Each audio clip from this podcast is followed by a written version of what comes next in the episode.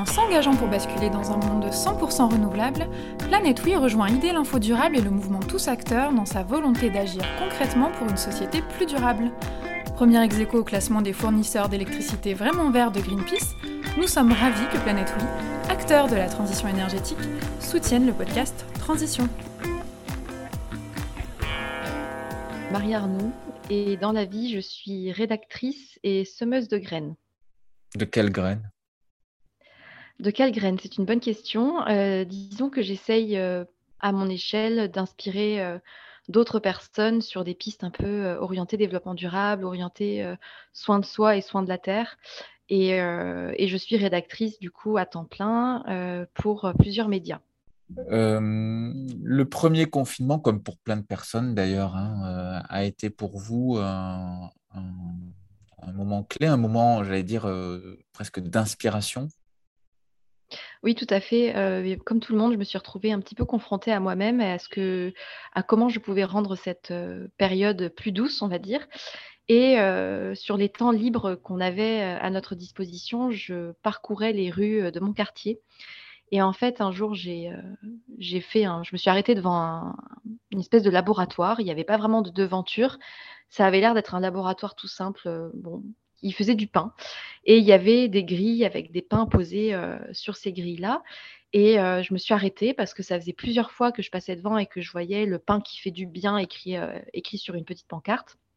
Je me suis arrêtée et j'ai fait la rencontre d'un passionné de la boulangerie euh, maison, enfin de la boulangerie naturelle, on va dire, à base de levain.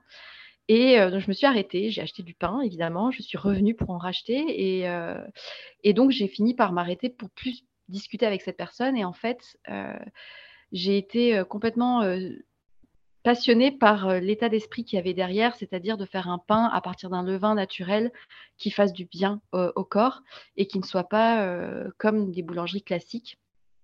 Et, euh, cette personne qui s'appelle Adriano Farano m'a proposé de me donner un morceau de son levain, enfin un petit peu, un petit peu de son levain, que j'ai récupéré du coup et que j'ai hébergé dans ma cuisine.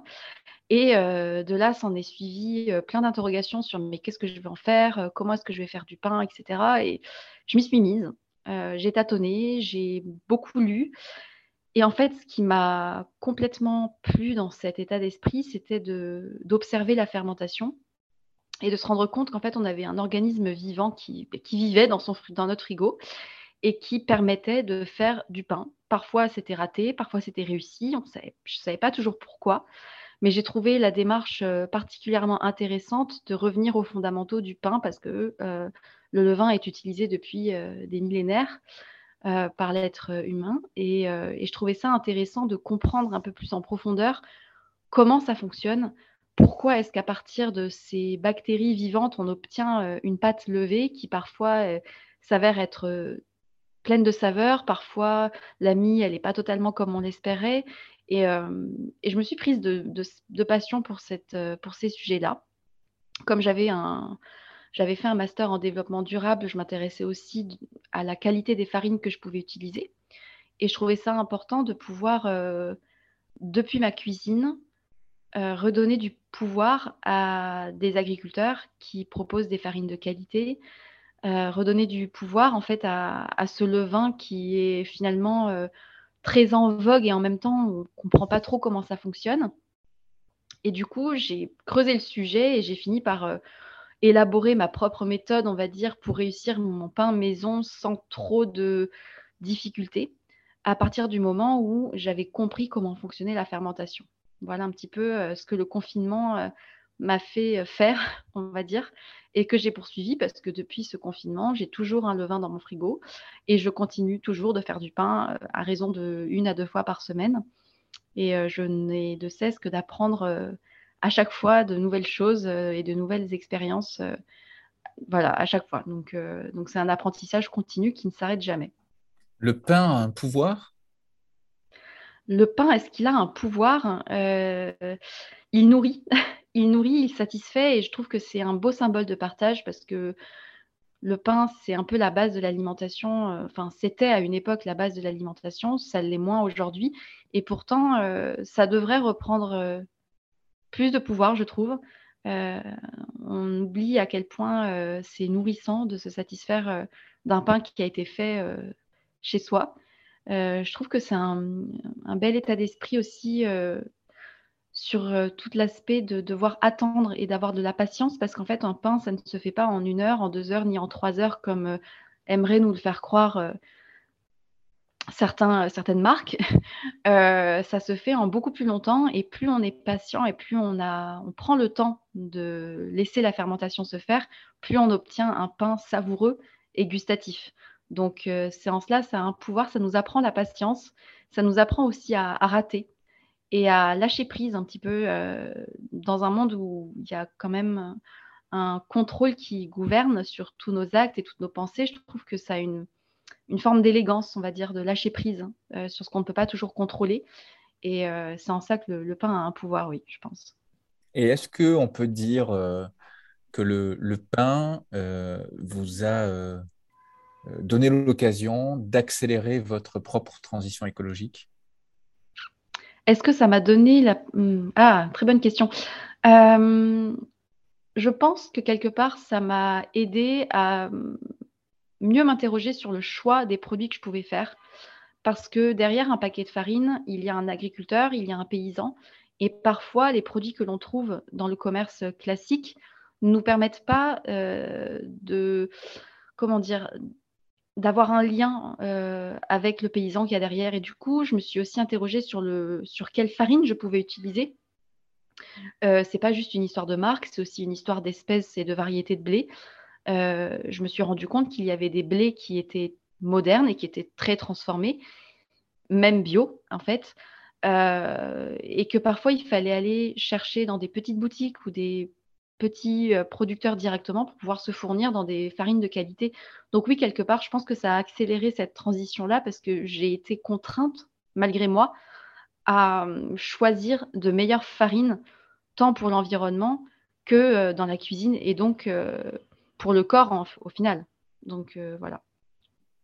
Et pour fermer cette parenthèse, est-ce que vous pensez que finalement ce, produit euh, alimentaire du, quotidien, euh, très français aussi, euh, de raconter des histoires autour, des histoires, pas forcément seulement des récits, hein, mais aussi d'expliquer des choses autour du pain, ça peut aussi être un, vecteur, un, outil de, transformation des mentalités, des pratiques euh, dans, la vie des gens. Je pense clairement qu'à partir du moment où on décide de choisir des produits bruts, de les transformer soi-même et de les déguster, je pense qu'il y a un réel euh, impact en fait euh, plus large que juste faire son pain qui est à la fois qui peut paraître très simple mais qui est en fait quand même un peu plus compliqué qu'on pourrait le penser. Et je pense que quelque part s'interroger sur, OK, j'ai envie de faire mon pain, je vais choisir les meilleures farines, je vais créer un levain de toutes pièces dans ma cuisine, je vais le nourrir chaque jour d'eau et de farine pour qu'il reste vivant. Je trouve que ça, sur soi et, sur les personnes qui peuvent déguster notre pain, un impact un peu plus grand que juste euh, cuisiner quelque chose. Euh, à partir du moment où on choisit des ingrédients bruts et qu'on les transforme chez soi, je trouve que ça a un impact plus large que juste cuisiner euh, euh, ou cuire un aliment. En tout cas, euh, vous, ça vous a inspiré puisque vous avez décidé de, de poursuivre l'expérience au-delà de votre vie personnelle et donc le fait d'expérimenter les levains, le pain, comme vous me le disiez il y a quelques minutes, euh, mais de le partager. Mm. Donc, euh, ça vous a mis sur le chemin de l'écriture. Alors oui, j'ai toujours aimé écrire. Euh, mon métier parle pour moi. J'adore écrire. Je pense qu'avec les mots, on peut impacter énormément à travers les émotions, à travers les écrits. C'est des choses qui restent, c'est des choses qui se partagent, c'est des choses qui s'échangent. Et en fait, je me suis rendu compte que le pain, c'était pas euh, juste une histoire de on mange du pain, mais il y a aussi derrière tout un imaginaire collectif autour du pain. Il y a des souvenirs de l'enfance, évidemment, on a tous un rapport avec le pain euh, qui nous est propre. On a peut-être, euh, je ne sais pas, des souvenirs du goûter de l'enfance avec du beurre et du cacao en poudre dessus, du beurre qui fond dans, une tartine qui vient juste d'être grillée au, au grille-pain avec un peu de beurre et un peu de miel. On a peut-être des souvenirs de famille, on a peut-être des souvenirs de repas du dimanche avec le pain qui est servi à table, etc. Et en fait, je me suis dit, mais c'est tellement dommage de ne pas pouvoir partager ce que j'ai acquis. je me suis dit, il n'y a pas sur le. je ne connaissais pas encore d'ouvrage qui permettait de retrouver facilement comment faire du pain chez soi sans machine à pain, sans avoir acheté de levain déshydraté du commerce, mais faire vraiment du pain avec de la farine et de l'eau, sans que ça soit trop compliqué. Et en même temps, euh, il n'existait, à mon sens, pas d'ouvrage qui permette euh, d'expliquer de A à Z le mécanisme qu'il y a derrière la fermentation. Parce qu'à partir du moment où on comprend comment ça fonctionne à l'intérieur des petites bulles, en fait, ça devient facile de faire du pain. Et j'avais envie de créer un, livre comme un guide un petit peu qui mêle à la fois des souvenirs personnels de l'enfance à travers euh, des anecdotes, des, petites histoires, et d'y intégrer euh, des explications plus concrètes sur l'histoire du pain, sur l'histoire du levain, en fait, quand est-ce que ça a été euh, créé, quand est-ce que des êtres humains ont découvert qu'en mélangeant de la farine et de l'eau, on obtenait une réaction, euh, on, obtenait une réaction vivante, en fait. Et j'avais envie de pouvoir créer quelque chose autour de ça, autour de ce sujet-là, que je trouvais passionnant. Et j'ai commencé à écrire sans savoir vraiment où est-ce que ça allait m'emmener, parce que bon, j'étais, euh, j'avais pas d'attente en particulier. Je pensais vraiment pas euh, que ça verrait forcément le jour. Euh, voilà, je, partais un petit peu à l'aventure.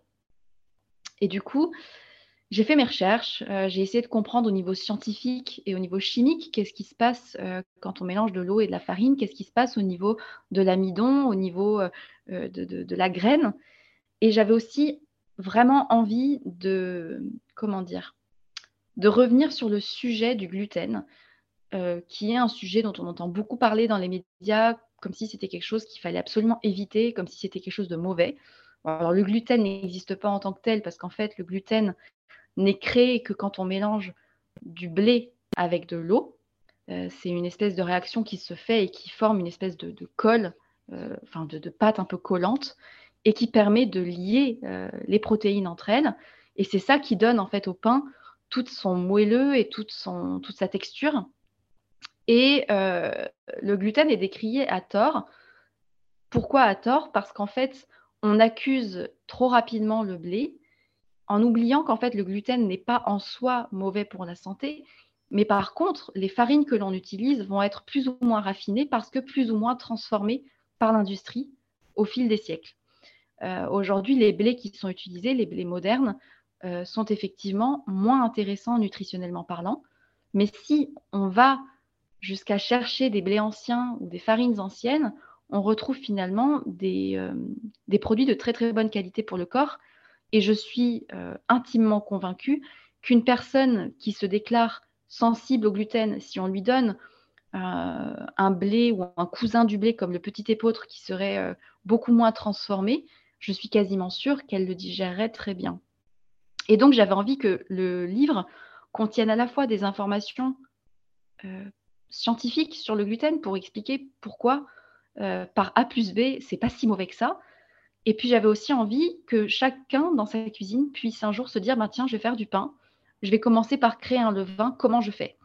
J'avais envie que ça soit simple, que ça soit joyeux, que ça soit.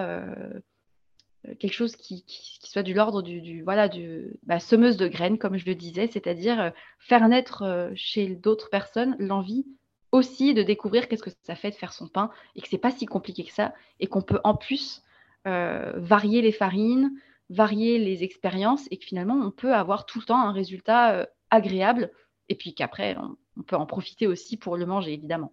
Donc c'est un petit peu l'idée. La question bête du podcast, et en même temps, je suis sûr que tous les gens qui vont nous écouter au fil de l'eau, euh, en tout cas plein de gens vont se la poser, mais puisque c'est moi qui pose les questions, c'est moi qui ai l'air bête. C'est quoi du levain? Vous parlez de levain depuis tout à l'heure. Qu'est-ce que c'est que cette chose? Le levain. Alors, le levain, c'est une matière vivante, un mélange qui fourmille de bactéries. C'est un mélange entre une farine et de l'eau. Et les bactéries, comment dire, les, bactéries contenues au niveau de la surface des, des, grains vont se nourrir de. à travers. En fait, le mélange entre l'eau et la farine va créer un, bouillon de vie, comme on pourrait dire, qui réagit, euh, euh, qui réagit et qui est vivant. Et quand on va redonner de la, farine à ce mélange-là, les bactéries vont à nouveau avoir de quoi manger et vont se reproduire. Et donc le levain va grossir.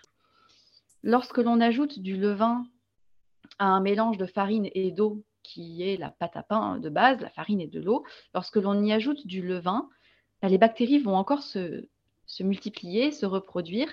Et l'action va être que la pâte va lever.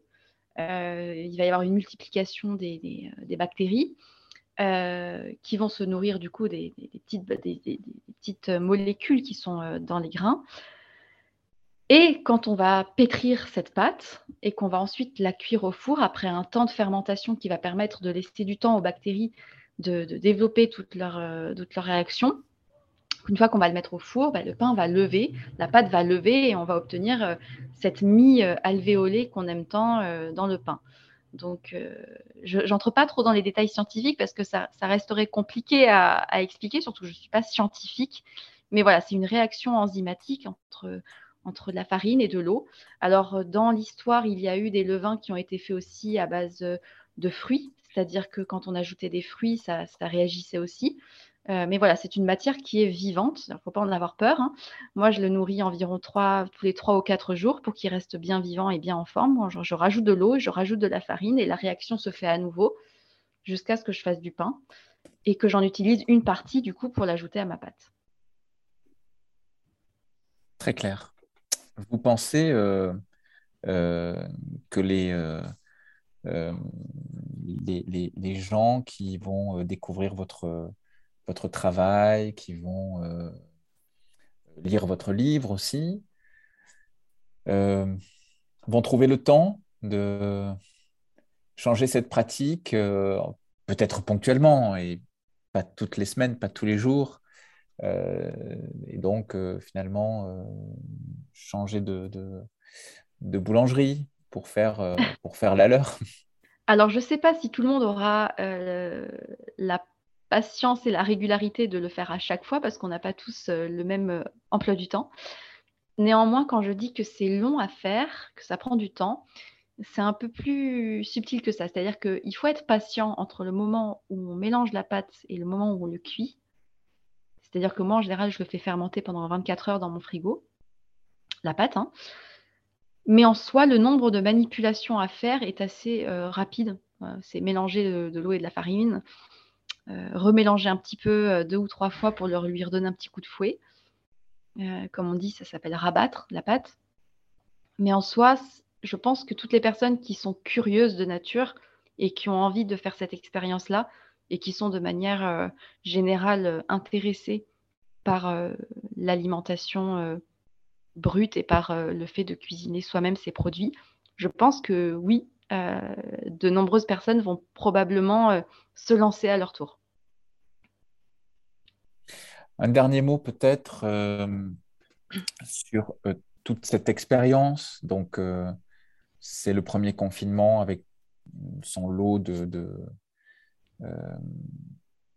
tragique, mais aussi de résilience, de, de rencontres et d'inspiration.